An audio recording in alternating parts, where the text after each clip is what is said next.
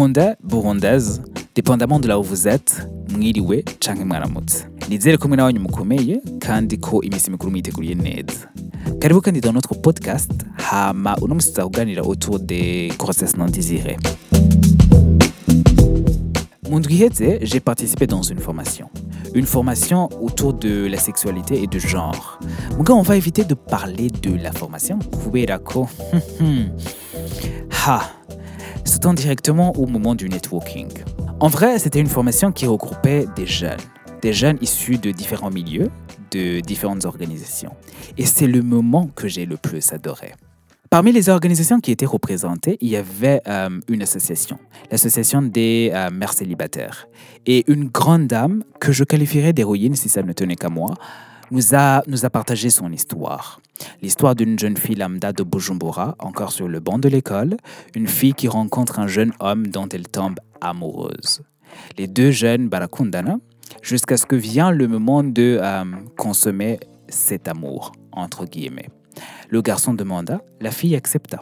Et, et une seule fois, une seule et unique fois dans sa vie de jeune fille, et bam, elle tombe enceinte.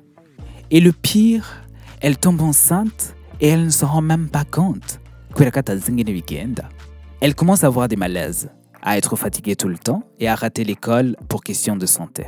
Elle prend différents antibiotiques jusqu'à ce que le docteur leur demande d'aller faire un examen de gynécologie et que sa mère lui demande ati mwana nimba uzi ko hari ico wakoze umbwire ntiturinde turamaramara rimwe rimwe gusa rimwe ryonyene canambara mu kibano hose etikete y'umusambanyikazi nous raconte-t-elle avec plein d'émotions après, elle partage ingene bimaze ku- kumushikira. Elle s'est fixé l'objectif de finir d'abord son école et de ne pas avorter.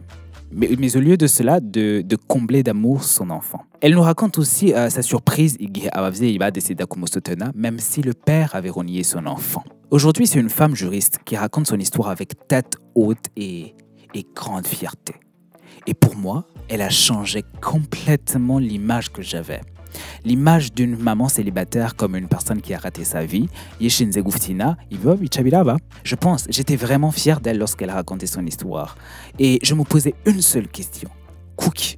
Kuki tudaha un micro à ses filles, femmes batwaye inda batazishaka abahungu bakabihakana bakambara iceye muri société.